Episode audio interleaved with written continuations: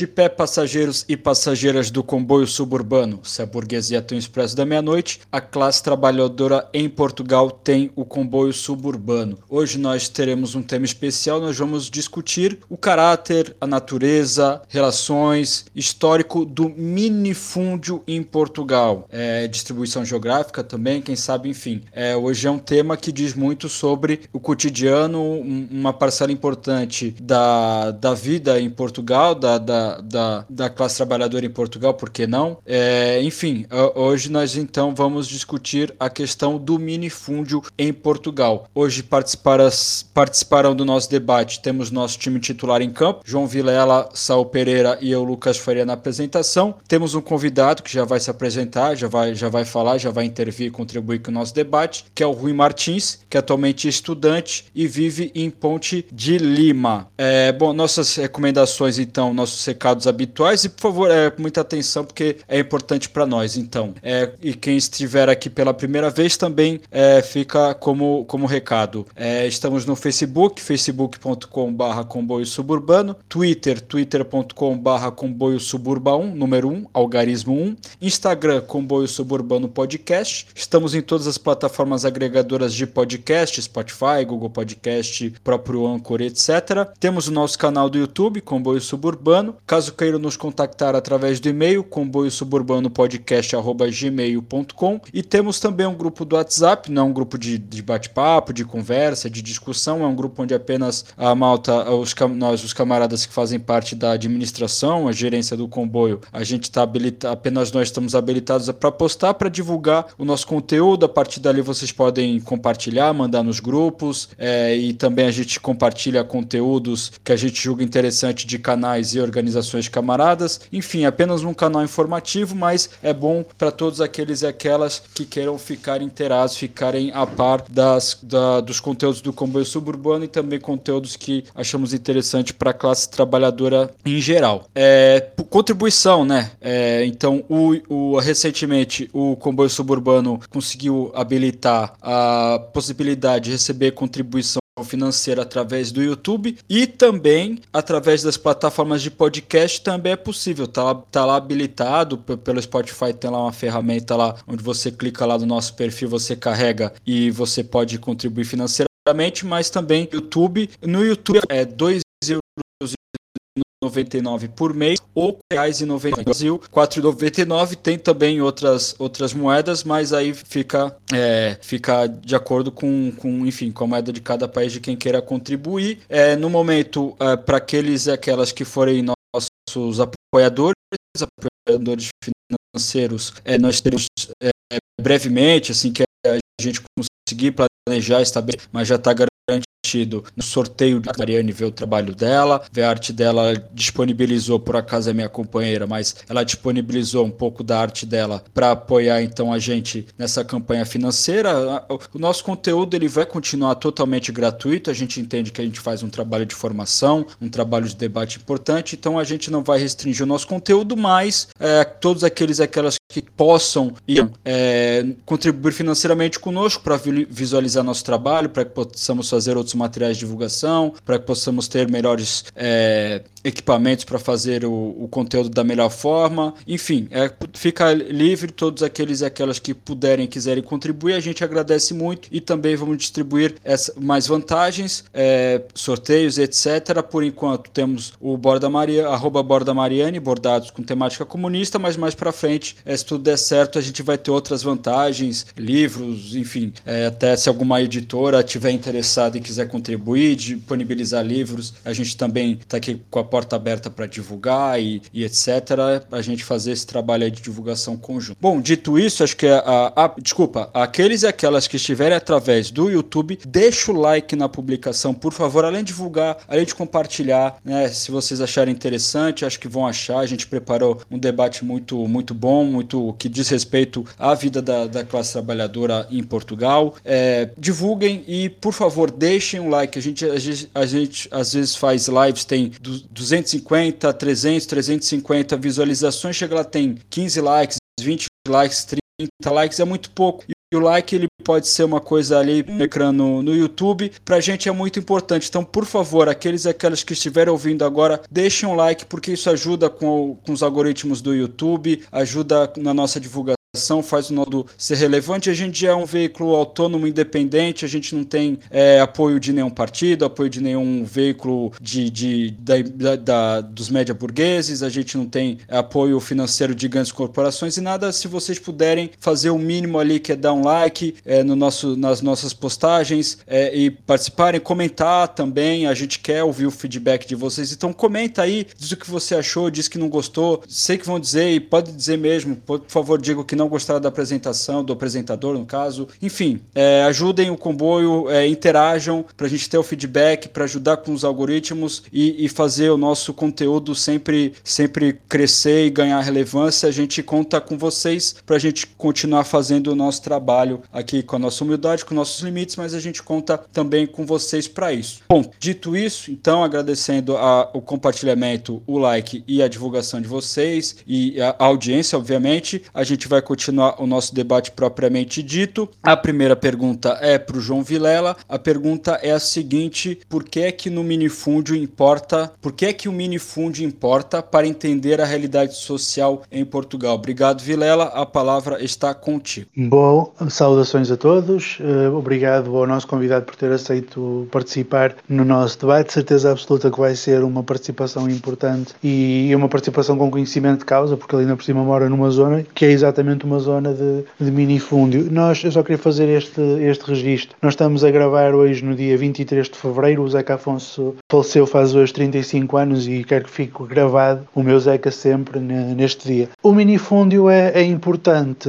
para compreendermos a realidade social portuguesa, desde logo porque a maioria esmagadora da população portuguesa, durante uma parte muito grande da nossa história e, sobretudo, da nossa história contemporânea, foi precisamente minifundista. Foi população que tinha uma parcela de terra de que era proprietária, mas que era uma parcela de terra absolutamente miserável, muito pequena e insuficiente para, para garantir a sua autonomia. E isto foi, no fundo, um dos segredos, adiantando-me já na conversa, do, um dos segredos da longevidade do nosso, do nosso sistema capitalista, que é um sistema capitalista, como nós já dissemos várias vezes aqui no comboio, semi-periférico, um sistema capitalista onde não existe, onde a burguesia não foi capaz de fazer uma revolução que liquidasse completamente o os, os privilégios da, da aristocracia e do clero no século XIX, demorou imenso tempo a fazer isso e fez isso muito devagar. Eh, depois, quando passou a ter condições de fazer uma expansão colonial moderna, não, não falo já da expansão colonial do século XVI e do século XV, mas uma expansão colonial do estilo daquela que vai ser feita pela Inglaterra e pela França no século XIX, a nossa burguesia vai ser profundamente incompetente nesse trabalho e, portanto, também não vai conseguir acumular uh, capital com a construção colonial que, que lhe permita competir competir com, com as potências europeias. Evidentemente, não estou com isto a dizer que a burguesia portuguesa foi fofinha no seu, no seu colonialismo. Não, ela foi incompetente no seu colonialismo, mas foi bárbara, eh, foi, foi genocida, foi tudo o que possa haver de, de mau nessa matéria e,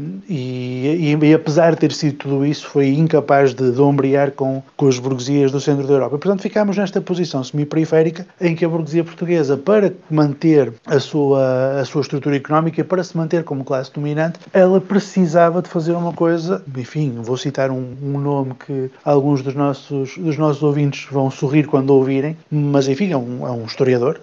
uma coisa a que o Fernando Rosa chamou a superexploração da força de trabalho em Portugal. O que é que isto quer dizer? Basicamente, a burguesia portuguesa, para poder ter uma indústria minimamente apresentável, para poder ter um comércio externo minimamente apresentável, para poder ter uma agricultura capitalista minimamente apresentável, não podia pagar salários aos trabalhadores que garantissem a sua subsistência física. O grau de acumulação era tão baixo, a, a, a capacidade técnica instalada era tão fraca, as condições de concorrência internacional eram tão complicadas para a burguesia portuguesa, que se ela fosse pagar salários aos trabalhadores que lhes permitissem comer do primeiro ao último dia, comer, vestir, ter uma casa, enfim, manter os filhos vivos, manter a, a sua vida com, com padrões mínimos de subsistência, se ela pagasse salários que garantissem isso, os trabalhadores, ela, ela não teria capacidade de fazer acumulação capitalista. Ela ficaria incapacitada de concorrer com a Inglaterra, com a França, etc, etc. Então qual é que foi, e, qual é que foi o segredo durante muitos anos para, para a burguesia portuguesa? O, o segredo da burguesia portuguesa foi garantir que o essencial da população portuguesa que trabalhava em fábricas, que trabalhava uh, em grandes herdades, que trabalhava uh, em, na construção civil, o que saiu, que trabalhava no, na, construção de ferrovias, etc., não vivia estritamente do seu salário. Era uma população que tinha uma pequeníssima parcela de terra que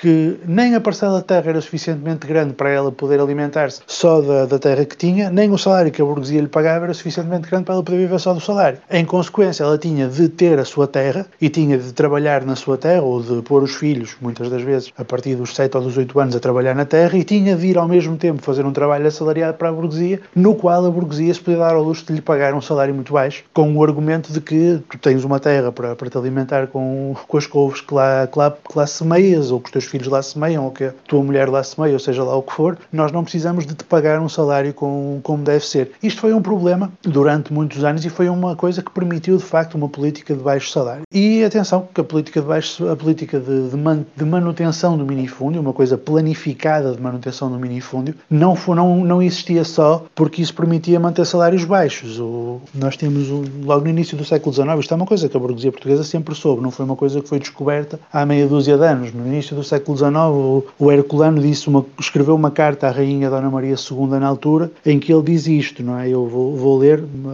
são meia dúzia de linhas, não é? Quem observar, senhora, a senhora era a rainha, a marcha de certas ideias de desorganização, ou seja, de revolução, há de notar que elas predominam onde a indústria fabril uh, tem acumulado em breves limites populações numerosas de operários que possuem apenas o salário de um trabalho mal retribuído, ou onde a terra, pouquíssimo dividida ou cultivada transitoriamente por colonos oprimidos, não consente ao homem do povo o sentimento da propriedade. Em todos os países, os distritos mais pacíficos e onde as classes inferiores não pensam em dissolver a sociedade são os distritos rurais e, sobretudo, aqueles onde o solo, retalhado e possuído com segurança pelos pequenos cultivadores, tem criado para eles uma pátria, porque a pátria para as compreensões vulgares e rudes e até certo ponto para outras mais elevadas é o lugar restrito a que aprendem os interesses. Ou seja, para além, para além de nós termos aqui um Herculano que é um classista asqueroso a falar das classes inferiores a falar das compreensões rudes e a ser um, um burguês, essencialmente. Temos aqui eh, uma coisa que, o, que, o, uh, que a burguesia portuguesa percebe desde muito cedo. Não só é útil do ponto de vista económico que as classes subalternas não é, tenham um pedacinho de terra, porque assim os salários podem ser baixos, como também é útil do ponto de vista político, porque as classes subalternas, com medo de perder o seu pedacinho de terra, vão aceitar para sempre posições profundamente conservadoras de proteção da propriedade, por considerarem que a única coisa que garante a sua propriedade é o facto do Estado dizer que existe direito de propriedade. E não será por acaso que 150 anos depois desta coisa que o Herculano escreveu, nós vamos ter uma revolução em 74, em 1974, e estes minifundistas se vão levantar contra essa revolução porque têm medo de perder a sua terrinha. Ou seja, o minifúndio vai cumprir uma função económica, permite que os salários sejam baixos, vai cumprir uma, uma tarefa política, permite que exista uma ampla base de,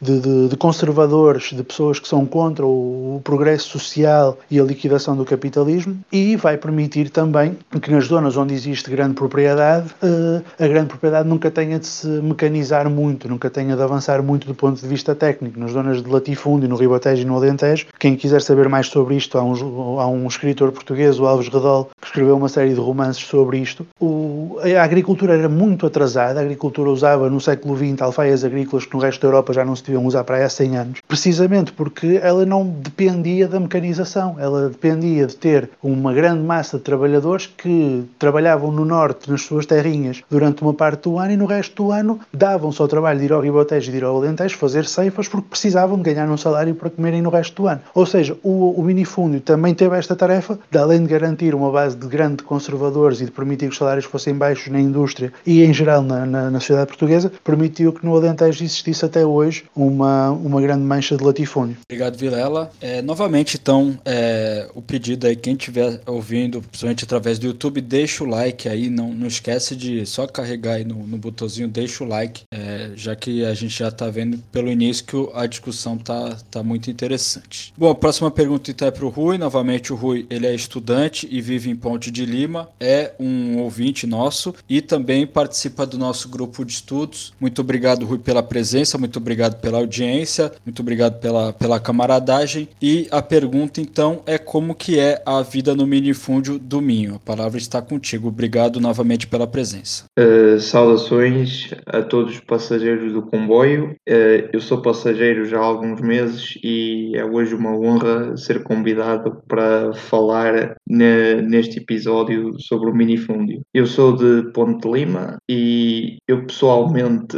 já, já não sou do tempo em que, em que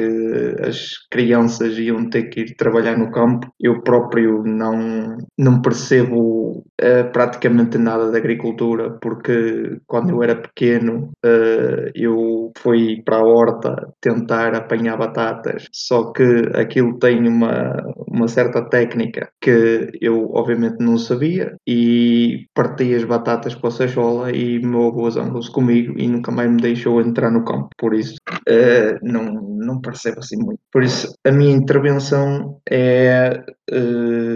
vai estar aqui armada do conhecimento uh, de outras pessoas de mais velhas com quem eu falei para tentar entender como é que era um bocado a vida no minifúndio durante o tempo da, da, da ditadura do Salazar, depois do 25 de Abril e depois também de, do período em que Portugal se juntou à União Europeia em 86. As famílias aqui no, no, no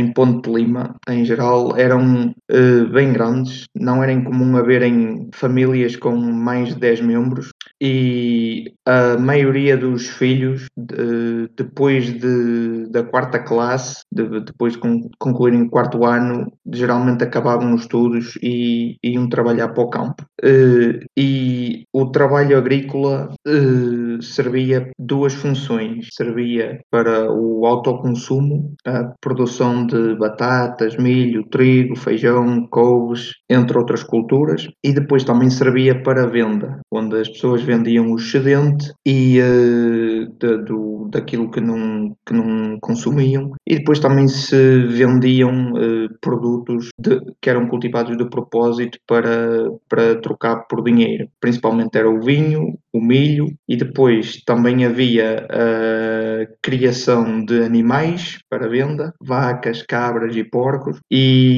também havia hum, a produção de leite, ou seja, qualquer agricultor, por muito pobre que fosse, que tivesse uma vaca, conseguia tirar leite da vaca e levar ao posto. E uh, era uma importante fonte de, de, rendimento, mesmo para os agricultores mais, uh, mais pequenos e com menos meios, porque uh, a empresa que fazia a recolha do leite, a lactolímia, tinha postos de recolha em praticamente todas as freguesias do, do município. E, e basicamente havia contabilidade, contabilidade as, os funcionários do posto contabilizavam quantos litros é que eram, é que cada agricultor levava ao posto e depois ao fim do mês pagavam-lhes em função do, da quantidade de leite que tinham levado. Também haviam uh, fiscais que periodicamente iam aos postos uh, verificar se havia leite, uh, se havia água no leite, porque havia pessoas que para poderem receber mais metiam um bocado de água para não é, enganar o sistema. E, e pronto, e ludibriavam o, os fiscais. Todo, além do leite,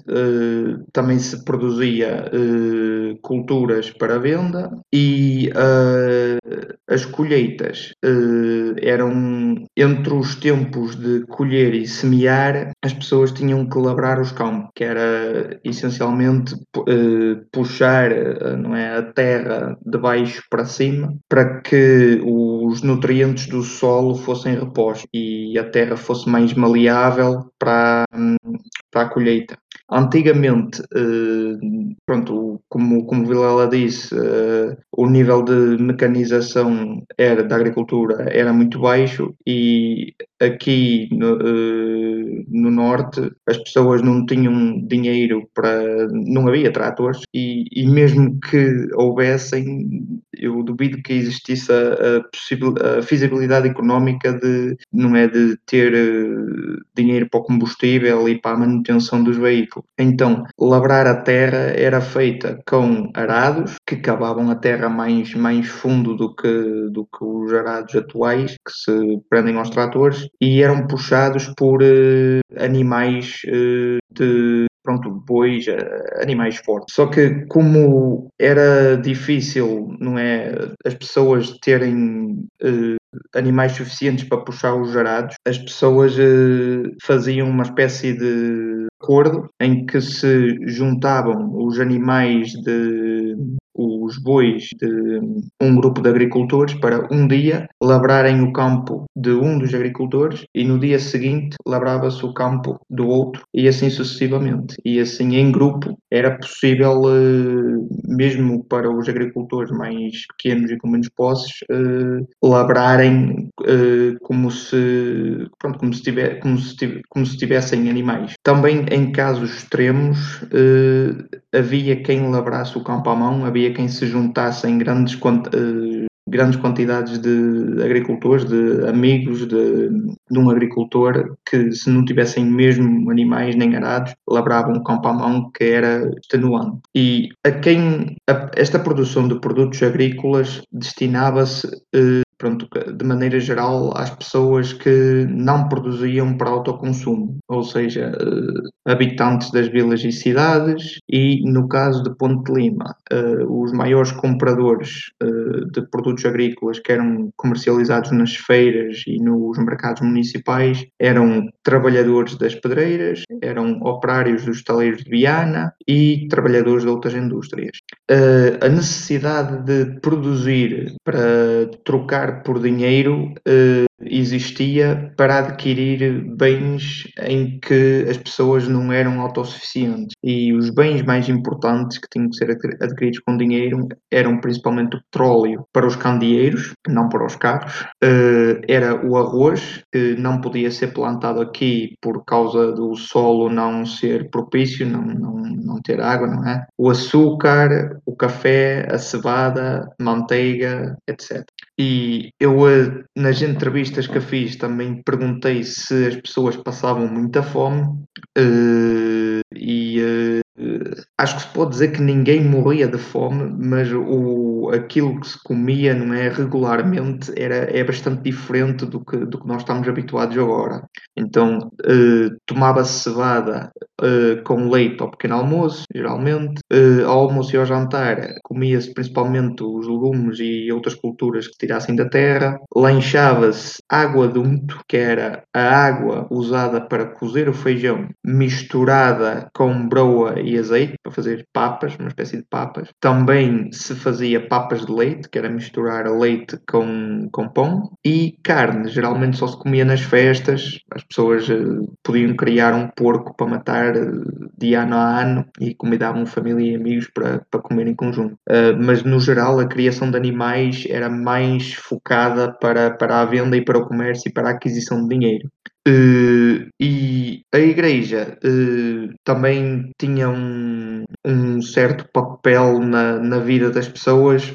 porque suspeitava-se que muitos padres fizessem parte da PIDE. Então as pessoas tinham cuidado naquilo que diziam no confessionário, que não, não confiavam nos padres, e também na rua, porque tinham medo de potenciais denúncias por parte de outras pessoas conhecidas. No tempo da Guerra do Ultramar, o, uh, o trabalho no campo foi mais difícil por causa de o, os homens terem ido para, para a guerra e, e essencialmente mais, uh, mai, maior parte do trabalho teve que ser feita pelas mulheres. Uh, depois do 25 de Abril, uh, pronto, essa dificuldade já não, já não, já não existiu, mas a coisa, o evento que mais transformou a, a vida do minifúndio foi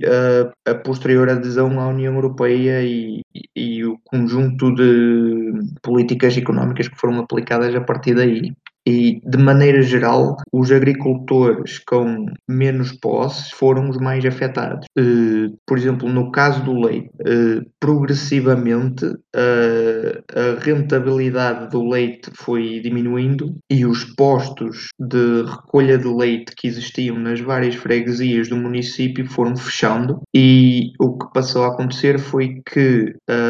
a empresa, a Lactolímia, passou a ir de propósito buscar o leite às casas dos agricultores com mais eh, e maior capacidade de produção. E esses agricultores também foram beneficiários de fundos comunitários da União Europeia que, pronto, de uma maneira progressiva, lhes permitiu uh, adquirir uh, ordenhas mecânicas para poderem aumentar a produção e também eh, fiscalizar muito mais facilmente a qualidade do leite, ao contrário que antigamente no período dos postos de recolha né, tinham que ir fiscais eh, dia sim, dia não, e não garantiam 100% da, da qualidade. Eh, e também, eh, e também foi ele, o, os, agricultores com mais eh, não é, poder de venda, for, uh, eh, receberam, uh, receberam fundos para, por vezes, diminuir a produção por causa das cotas da União Europeia, por causa do leite. Pronto, não, nós não podemos produzir uh, acima de um certo nível. De, no que toca à agricultura em geral, a imposição de certos controlos de qualidade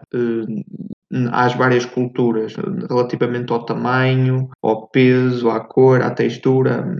mais, mais para as frutas, mas também para outras culturas, fez com que parte da produção que não passasse não é, nessa, nesse controle, nessa fiscalização, tivesse que ser descartada, que, e também eh, fez com que, para que a produção fosse mais consistente a atingir essas regras, eh, tivessem que ser utilizados em, em quantidades cada vez maiores maiores eh, químicos eh, e adubos e fertilizantes que permitissem eh, fazer com que os produtos agrícolas saíssem com uma cultura mais standardizada. Isso, obviamente, não é, implica mais custo e para os agricultores com menos capacidades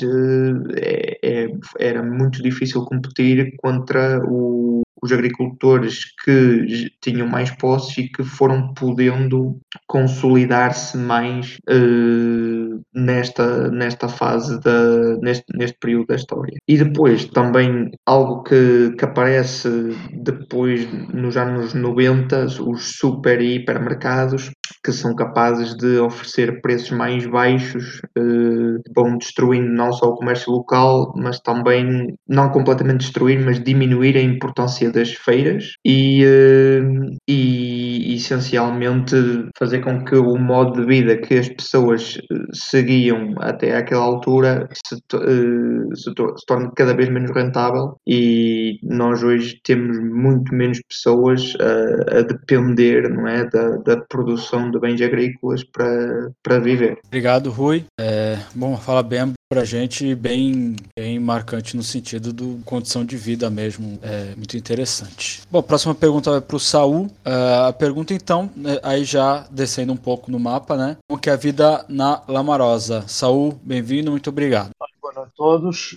A minha experiência de, Lamarosa e de, de vida do, do minifúndio, portanto, primeiro eu tenho uh, duas principais referências na questão da, na questão da vida do mundo do minifúndio, talvez até três. Portanto, aquela que, vivi uh, já, portanto, na, na Lamarosa e uh, aquelas, as duas que me são testemunhadas pela minha mãe e pelo meu pai, no caso da minha mãe, na, na Ilha da Madeira, que é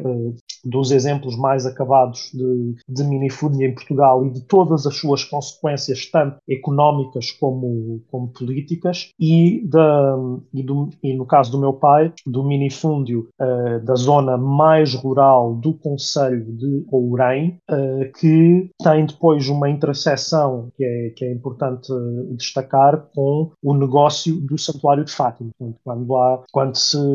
portanto, a vida do minifúndio nesse, nesse contexto é, uh, digamos assim, perturbada a certa altura pela entrada do, do dinheiro e dos, e dos muitos negócios ligados ao, ao Santuário de Fátima. Mas no, no caso da, da Lamarosa e, e aquilo que se pode dizer do, do minifúndio da, portanto, desta, desta zona, da, da zona do, do Ribatejo. Portanto, o, o, o Ribatejo que acaba por ter é uma, uma mistura quase, quase às vezes nas mesmas terras, nos mesmos locais, entre o, a grande e a pequena propriedade. Portanto, no, na, mesma, na, mesma, nas mesma, na mesma zona em que se vê, portanto, o, o, os, os tais, as tais pequenas frações de terra de cada pessoa, cada família é, é proprietária, se vê também grandes proprietários, e aí, e aí é uma coisa que é, que é interessante ver, que pelo menos neste mínimo fundo que eu conheço, há, há umas. Existem estas uh, relações que um, chegam a ser quase feudais, com, uh, ou que pelo menos até até há alguns anos eram quase feudais, com famílias de grandes propriedades que se comportam às vezes como se, ou mesmo a população em geral se comporta como se elas fossem antiquíssimas famílias de, de nobreza ou de qualquer outra condição alicerçada na, na, na história local e, e, nacional. E quando essa história é de facto escavada de alguma maneira, de alguma maneira se percebe que se tem duas, três gerações talvez de, de algum tipo de posse e não, não, não há mais que isso. Coisas, coisas importantes uh, a destacar. Portanto, o, o minifúndio na, na, na Lamarosa, nesta, nesta zona, principalmente mais recentemente, uh, começa já há, há muito tempo que, uh, que, se, que se sente aquilo que se chama o, portanto, o abandono da terra. Uh, ao longo dos anos, tal como, tal como o, o Rui Martins veio a descrever, há, portanto, este estilo de vida, o estilo de vida de, do cultivo de, destas, destas parcelas, torna-se cada vez menos, uh, menos rentável e uh, há muita terra cada vez mais abandonada e relacionada até com o, o flagelo dos, dos, incêndios que nós descrevemos num, num episódio anterior. Atualmente, uh, isso, isso torna-se de tal maneira que atualmente chega a ser mais lucrativo ou, ou maior fonte de rendimentos a indústria dos serviços de limpeza de,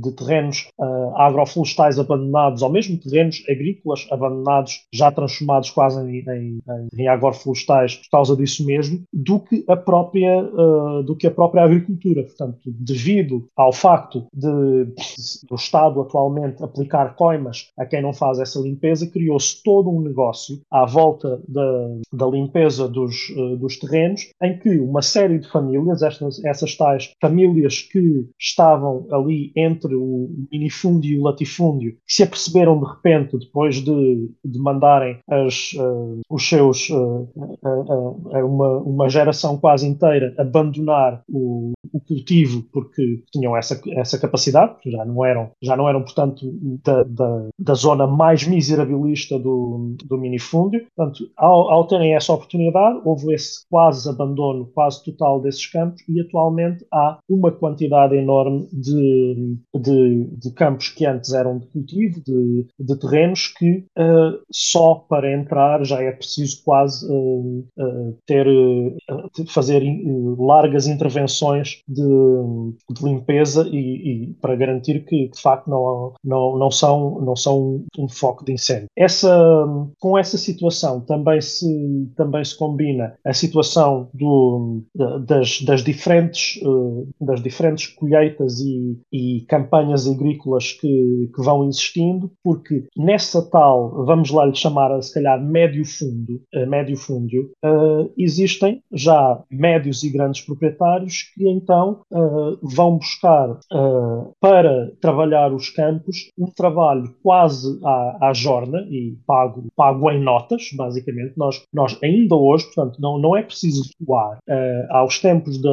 aos tempos do, do minifúndio de, de, do minifúndio salazarista para vermos o trabalho a ser pago à jorna e a ser uh, feito, portanto, uh, na, nos limites da legalidade, exatamente porque é quase impossível possível uh, obter um lucro comercial dentro da, da, da linha do, do, do, da, da, do, do setor uh, agropecuário normal ou, ou, comercial em si, uh, manter esse tipo de lucro é, é, quase impossível sem estas estratagemas de, de, contratação de trabalho. E então o que é que acontece? trabalham nesses, nesses campos, nessa, nesse cultivo, principalmente na base de campanhas, seja, seja a vindima, seja o azeite, sejam as chamadas podas, sejam uh, até pequenos projetos agrícolas uh, com, com algum dinheiro associado, trabalham pessoas já reformadas, uh, que obviamente nunca seria só na base desse trabalho que, que teriam rendimento e, portanto, para além dos parcos rendimentos de forma que têm, vão, ganhar horas nesses, nesses trabalhos, pessoas desempregadas, pessoas e também, e isto é importante perceber que, como todos estes assuntos se interseccionam, portanto, falei há pouco de, de, como o minifúndio se relaciona com os incêndios, e nós falámos um pouco disso no episódio sobre essa questão, uh, e há um outro assunto que está agora, ao que parece, uh, nunca deixa de estar atual, mas está agora bastante presente na, na nossa imprensa, que é o, o racismo anti-cigano e a questão da, portanto, a presença da comunidade cigana no, no minifúndio. Portanto, quando se fala em determinados contextos de uma diferença, determinados discursos, de uma diferença entre dizer que uma determinada população é marginalizada e vítima de discriminação e uma determinada população ser explorada, e, e muitas vezes uh, há a ideia, mesmo, mesmo quem, quem procura fazer uma, uma leitura esclarecida e progressista sobre uh, a questão da população cigana em Portugal, se, de se achar que uh, a população cigana é marginalizada e discriminada, mas não explorada, isso só é verdade se ignorarmos o minifúndio, se ignorarmos o trabalho agrícola que vai sendo feito, pago à jorna também e, e pago esses valores, valores, portanto, pagos em notas, sem, sem qualquer, muitas vezes sem, sem, sem contrato nem qualquer uh, tipo de, de, outro benefício associado, que também uh, algumas vezes se vê, uh, muitas vezes, partes da população de etnia cigana do, do minifúndio a ser contratada para esses trabalhos porque não têm outra fonte de, de rendimentos ou porque os, os rendimentos sociais que, que, são atribuídos pelo Estado não são nada daquilo que, que o discurso contra os rendimentos e contra essas pessoas uh, vem, nos vem dizendo e porque qualquer outro trabalho não, uh, não contrata essas pessoas. Portanto, há aqui uma, uh, uma interseção interessante que é, que é importante também destacar. outra questão também, no caso da Lamarose, há há a questão de que o minifúndio uh, próximo da pequena urbanidade, portanto, a Lamarosa é uma aldeia que, que tem uma estação de comboios na, na linha do norte, uh, próxima de, por comboio de duas cidades, Tomar e Entroncamento e, e de outros transportes de Torres Novas, e então o êxodo rural é um êxodo rural quase local, muitas vezes, portanto, as pessoas foram saindo uh, do campo devido às condições que o, semelhantes ao que o, ao que o Rui já esteve a descrever, para trabalhar trabalhar nas, nas médias cidades e muitas vezes até uh, para, para ir trabalhar, por exemplo, para, para a CP. Coisa que acontece então também é a tal combinação dos, uh, dos, desses trabalhos, portanto, dos trabalhos na indústria, nos serviços e na, e, e, na, e na própria ferrovia, a continuar a ser combinado com o trabalho do minifúndio. Portanto, as pessoas ou nas, nos fins de semana ou nas horas uh, vagas ou até nas próprias férias vão fazer fazendo, fazem esse, esse trabalho do, do minifundo e muitas vezes depois da, da, das suas reformas. O minifundo é também uma maneira de uh, manter uma parte da população uh, como nunca parando efetivamente de, de trabalhar, portanto, e, e, e se, vê essa questão, uh, portanto, que, que, essas pessoas combinam muitas vezes esses, esses rendimentos. E aqui, e aqui quero destacar então, quero chamar a atenção para o que tanto o, o Vilela como o Rui Martins vem a dizer, que é não é possível viver só do minifúndio. Portanto, aquela, vi, aquela visão idílica que é feita de, de, que é ter um pedaço de terra e viver da terra, uh, não é possível na maior parte das situações. Portanto, quem, quem vive no minifúndio, se só tem minifúndio para viver, que a vida terá. E se, portanto, consegue ou é combinar uh, com outros tipos, com rendimentos de estilo social ou com rendimentos de trabalho por conta de outrem, uh, essa, essa situação. De outra maneira, uh, pela forma como hoje funciona o comércio agrícola, uh, é praticamente impossível alguém viver só de, dos rendimentos da terra. Obrigado, Saul. É, vamos passar então para a rodada de considerações finais, recomendações, dicas, enfim, um apanhado aí, de, é, um resumo do, do debate para cada um dos, dos convidados e dos participantes. Só uma questão, o Saul referiu muito bem a questão da população cigana. Uh, a gente no comboio sabe, é, a gente já está devendo uma discussão sobre a população cigana em Portugal. Tá, em breve vai sair, tá bem, é, tá, tá numa, na fila da pauta, é, na fila da pauta ficou bonito, né? Mas na, na nossa sequência de pautas aí, de temas para a gente discutir a, a questão da população cigana em Portugal, então em breve aguardem novidades que vamos ter uma discussão sobre esse tema, tá bem? Bom, então pedir para o Vilela fazer seu, seu apanhado final, seu resumo, considerações finais, recomendações, dicas e etc. Vilela? Bom, as minhas considerações finais são as seguintes. Em primeiro lugar, agradecer ao Rui ter aceito o nosso convite para participar neste podcast. O Rui tem seguido, tanto quanto eu me lembro, o nosso grupo de estudos desde a primeira obra, desde o Abril Traído, tem sido muito interventivo, tem tido participações muito interessantes e foi um gosto ouvi-lo aqui aprendi imenso com ele relativamente à questão do, do minifúndio no, na zona de Ponte de Lima. Queria também salientar, porque isto é uma crítica que muito provavelmente nos poderão fazer, uh, que este assunto é de um assunto de atualidade. Nós tem, temos a tendência para ouvir dizer muitas vezes que a questão do, do minifúndio é uma questão que ficou lá atrás, era uma questão de quando Portugal não era um país uh, de terciário, quando ainda era um país essencialmente agrícola e que isso era uma situação económica muito típica do período pré-25 de Abril e desde então nós já não estamos nessa situação económica. Admitindo que isto é verdade, isso é uma coisa que nós temos de reconhecer, de facto, uh, a percentagem da, do PIB português que vem da agricultura é infinitamente mais pequena hoje do que era há, há 50 anos e efetivamente o terciário cresceu muitíssimo no, no seu lugar. No entanto, nós não podemos fazer de conta que não tivemos os séculos de organização social agrícola que tivemos e supor que isso não deixou vestígios de mentalidade minifundista, a falta de melhor palavra, na forma como as pessoas se comportam e na forma como as pessoas uh, lidam com a questão da política. Até porque, e isto é um assunto que nós uh, já discutimos um pouco no nosso debate daqui a uns tempos sobre a questão dos subúrbios e da gentrificação,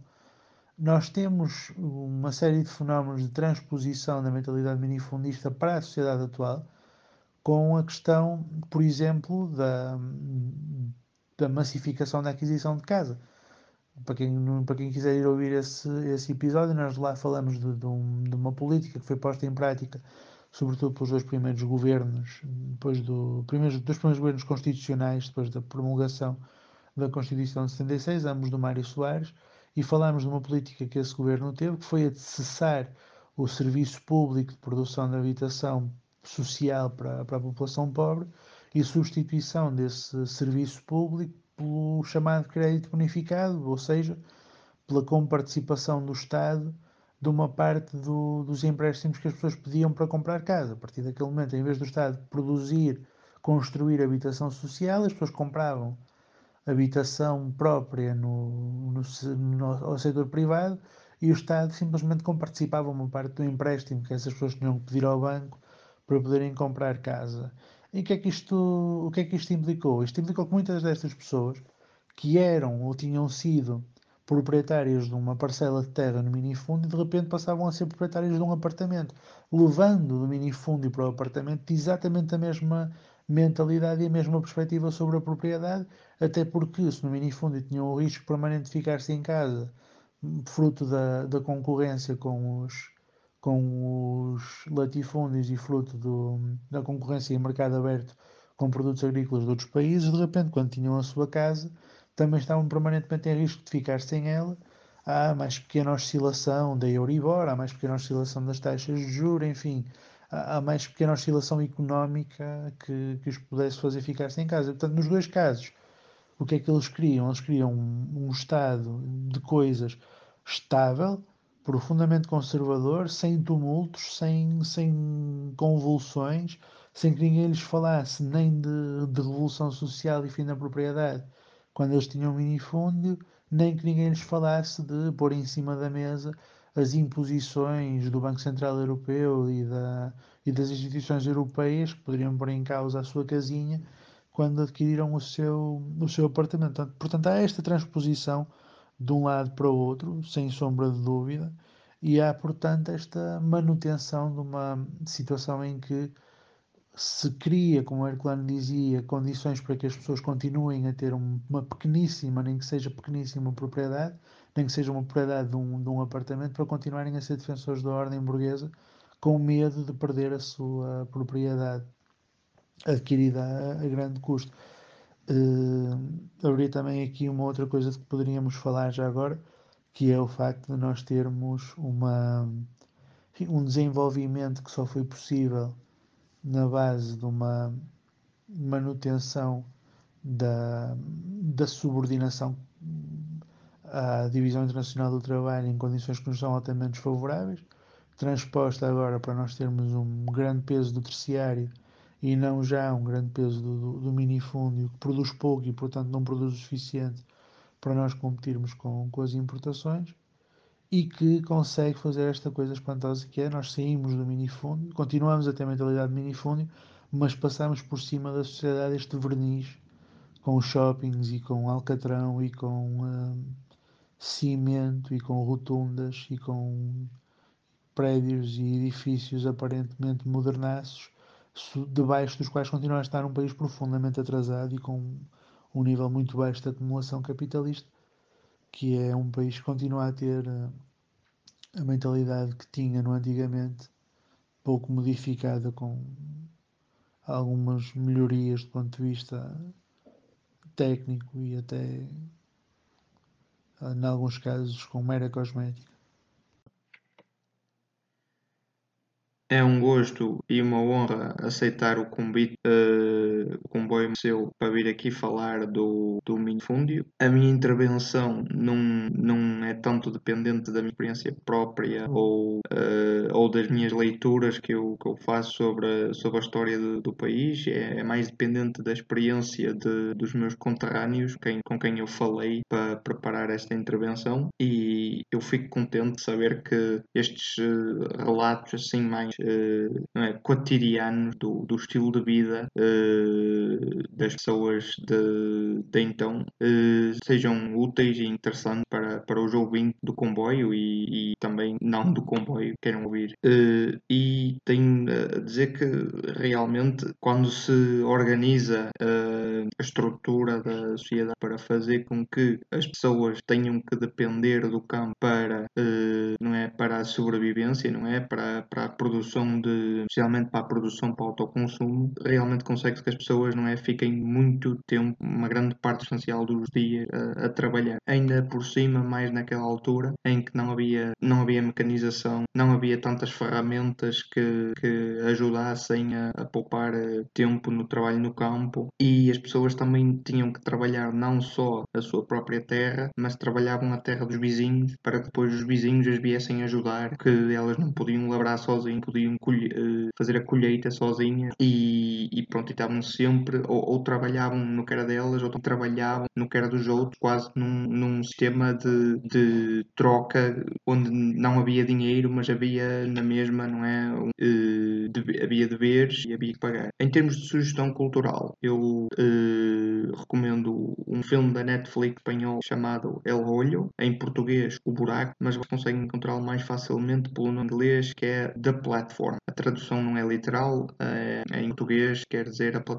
E a premissa desse filme é um prédio com vários andares e tem uma espécie de cela de prisão em cada andar e os, os prisioneiros uh, comem todos os dias uma vez a partir de uma plataforma que tem comida e que vai descendo progressivamente do andar mais alto para os mais baixos. Ou seja, quem está nos andares mais altos come primeiro, quem está nos andares mais baixos come depois. E essencialmente quem está nos andares mais baixos come as sobras das pessoas dos andares mais altos. Esse filme é quase uma exploração do conceito da desigualdade. Não tem a ver com o minifúndio, mas é, mas é um filme bastante interessante, por isso uh, recomendo.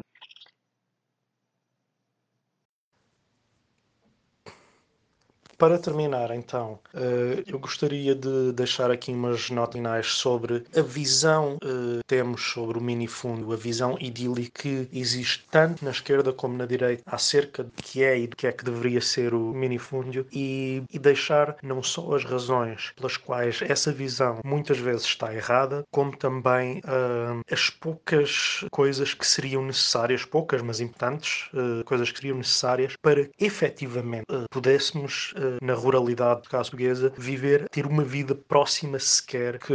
do que se imagina quando se fala de minifúndio ou da, da, da vida simples do campo. Portanto, o, minifúndio, aquela ideia de que toda a gente tem uh, pedaço de terra, toda a gente pode trabalhar e, e, por mais pequeno que seja esse pedaço, e que isso garante uma, uma vida digna para, para todos, ao longo do tempo uh, acaba por, uh, por ser pouco, pouco viável por, por diferentes razões, porque deixamos de ter o acesso, deixa, de existir as, as famílias numerosas como, como existiam há muito tempo, que faziam esse, esse trabalho gratuito, não só para autoconsumo, mas para, para venda de, de produtos uh, também por pela própria evolução do capitalismo, as dívidas e, e outras situações uh, de, dados levam uh, muitas pessoas a, abandonar por pura e simples venda muitos desses, muitos desses terrenos. E atualmente isso é uma situação que falámos até mais uma vez num, num episódio que se intersecciona com este dos incêndios, as questões de heranças e propriedade privada da maneira como ela é vista em Portugal levam a que muitas vezes existam famílias que uh, não conseguem sequer determinar quem é o, o efetivo proprietário de um pedaço. Uh, e, e, a visão idílica do minifúndio esquece também outra coisa, esquece que mesmo fundio continuam a existir desapossados.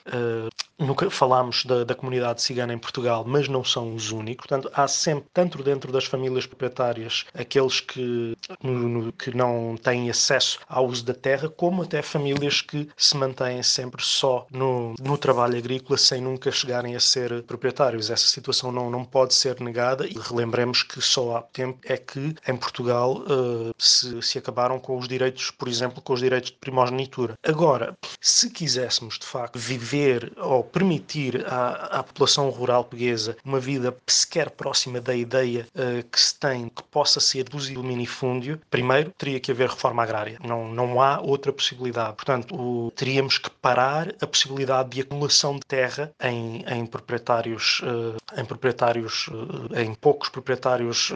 rurais, como, como ela acontece hoje. Que hoje, hoje podemos, posso dizer-vos que mesmo no minifundo a acumulação de terra continua, porque estamos a entrar na, na na fase uh, do, capital e aí também se vê os, os pequenos proprietários uh, a venderem cada vez mais os, as terras para grandes empresas, grandes corporações poderem fazer grandes cultivos, por exemplo, de azeite, por exemplo, de, outras, de outros tipos de, eh, de monocultura. Portanto, para começar, uma, uma reforma agrária. Depois, uh, se essa reforma agrária fosse na direção, por exemplo, da propriedade pessoal de pequenas parcelas de terra, uh, teria que se garantir que a terra comunitária, a terra comunitária que foi roubada roubada, não há outra palavra, foi roubada ao, ao, ao povo, ao povo português, aos, aos camponeses portugueses e aos camponeses de, de, de, toda a Europa. E se formos a falar então dos processos de colonização, teremos questões ainda mais graves, mas portanto a terra comunitária foi roubada uh, ao campesinato, teria que ser devolvida uh, para que para que, havendo uma terra comunitária, uh, pudesse, pudesse existir de facto uma vida uh, na, na, ruralidade que, uh, em, em, que as pessoas se permitissem ter, ter acesso a, a, recursos, também eles comunitários. Sem, além, além de tudo isso, sem uma garantia de um rendimento que pague tudo aquilo que, que, na sociedade atual é pago em dinheiro, os impostos, as, as contas de água, de luz, ou tudo isso teria que ser gratuito em troca de, portanto, da, da garantia de que o os, habitantes de, da ruralidade uh, tivessem uma, uma relação com a terra fosse proveitosa para, para toda a gente, não só para eles, como, como para a restante sociedade. Uh, portanto, ou, ou garantimos uma espécie de, não, não estou aqui a defender acriticamente o rendimento básico condicional, eu conheço todas as conheço grande parte das críticas Marx podem fazer a esse, a esse conceito, mas ou se fazia uma espécie de transferência uh, de capital para, para essas pessoas que lhes permitisse então fazer essas despesas, ou essas despesas teriam que ser gratuitas para, para quem uh, fizesse o trabalho da terra nesse, nesse contexto. Só por aqui se pode, no capitalismo atual, ou no capitalismo em geral, é impossível a vivência do minifundo, da ruralidade, como muitos, tanto à esquerda como à direita, pensam que já existe. Portanto, uh, dílico minifúndio, como ele é imaginado, existem exceções, existem determinadas, uh, determinados espaços temporais, mas não é a regra e esconde muitas, muitos fenómenos complexos e dolorosos de exploração, uh, uh, muitos processos que, que, são até usados, como, como eu já tinha dito anteriormente, para justificar a grande propriedade. Portanto, a pequena propriedade é usada politicamente para justificar a grande propriedade. Isso constantemente acontece e há de continuar a acontecer. Uh, para terminar então com, com a dictoral, deixo-vos com uma coisa que não tem nada a ver nem com minifúndio nem com Portugal, um podcast chamado Fat Leonard. agora que falamos na Rússia, de exército, de, não tanto de marinha, mas neste caso é de marinha fala. Portanto, para quem acha que a marinha do Império, a marinha dos Estados Unidos da América, é um exemplo para alguma coisa, ouçam este podcast. Podem até só ouvir um ou dois primeiros episódios e percebam o que é um civil, um fulano civil, não americano, malaio, com ascendência portuguesa, curiosamente, uh, se torna num, num detente de um poder enorme sobre, sobre, uh, sobre tudo aquilo que a Marinha dos Estados Unidos fazia no, no Pacífico. Uh, que, e que com isso ele conseguia então uh, fazer, ter um poder enorme, conhecimento que ninguém, uh, se a Marinha dos Estados Unidos fosse uh, uma instituição séria, que não é, todos sabemos, instituições do Império não, não são sérias, que ninguém de, deveria ter sobre, sobre uma, uma instituição desse tipo. E esse fulano conseguiu, conseguiu, conseguiu fornecer desde produtos frescos até prostituto e, portanto, ao, ao usar a palavra fornecer neste, neste contexto, sei, sei a enormidade que estou a dizer, portanto, é exatamente que, que é um assunto, que é uma questão que, que deve ser falada e que põe em causa, ou deveria pôr em causa, tudo aquilo que pensa, tudo aquilo que se diz muitas vezes uh, sobre, sobre as instituições uh, que são ainda hoje garante da, funcionamento do Império. Mais uma vez, agradecer ao, ao Rui Martins ter estado connosco e uh, agradecer a todos aqueles que estiveram a ouvir e, que, e todos aqueles que nos queiram corrigir ou dizer algo sobre este tema, por favor, entrem em contato connosco.